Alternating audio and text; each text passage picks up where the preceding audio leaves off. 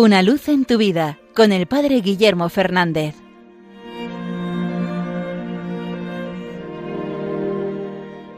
Saludos hermanos de Radio María.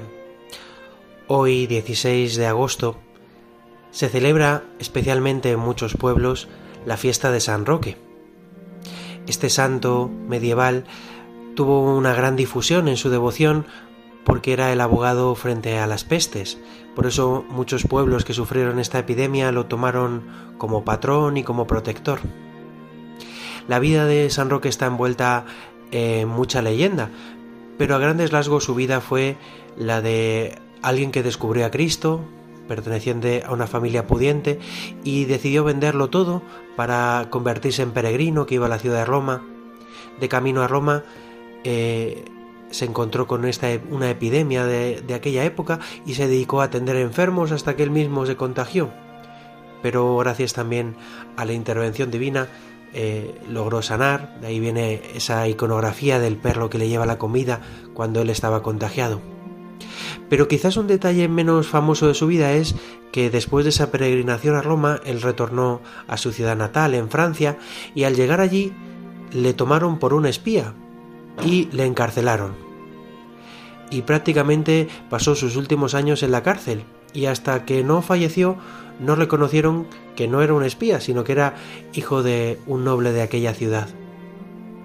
Esto nos tiene que hacer caer en la cuenta de una cosa, y es que a veces en el aparente fracaso humano, porque San Roque no se merecía esa cárcel, porque ya había pasado muchas penalidades, ¿no? Parece que Dios no le premió en vida. Tuvo una vida de dificultades, de sufrimientos, pero no vivió esos sufrimientos como una carga, sino como una ocasión para servir a los otros, como una ocasión de caridad.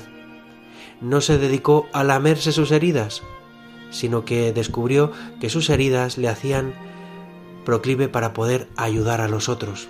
Así nos cuenta la historia de San Roque que cuando encontró una epidemia no huyó, sino que se dedicó a atender a los enfermos, que cuando estuvo en la cárcel no se dedicó a lamentarse o a defenderse, sino que se dedicó a asistir a los presos, a consolar a los que estaban presos con él.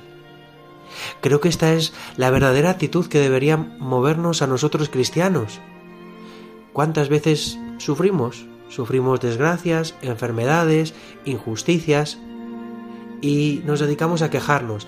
¡Ay, esto que me pasa! ¡Ay, pobrecito de mí! ¡Ay, este sufrimiento que tengo! No, no, no. Ese sufrimiento puede ser ocasión para que ayudes a otro, para que tiendas la mano a otro, para que alivies a otro. No nos dediquemos a la autocomplacencia, sino convirtámonos en servidores de los otros y veremos cómo quizás esas cruces que llevamos o esos sufrimientos que tenemos quedan muy diluidos, quedan muy relativizados. No caigamos en la autocomplacencia. Cristo no vivió así. Cristo vivió su cruz para nosotros, para salvarnos, para rescatarnos.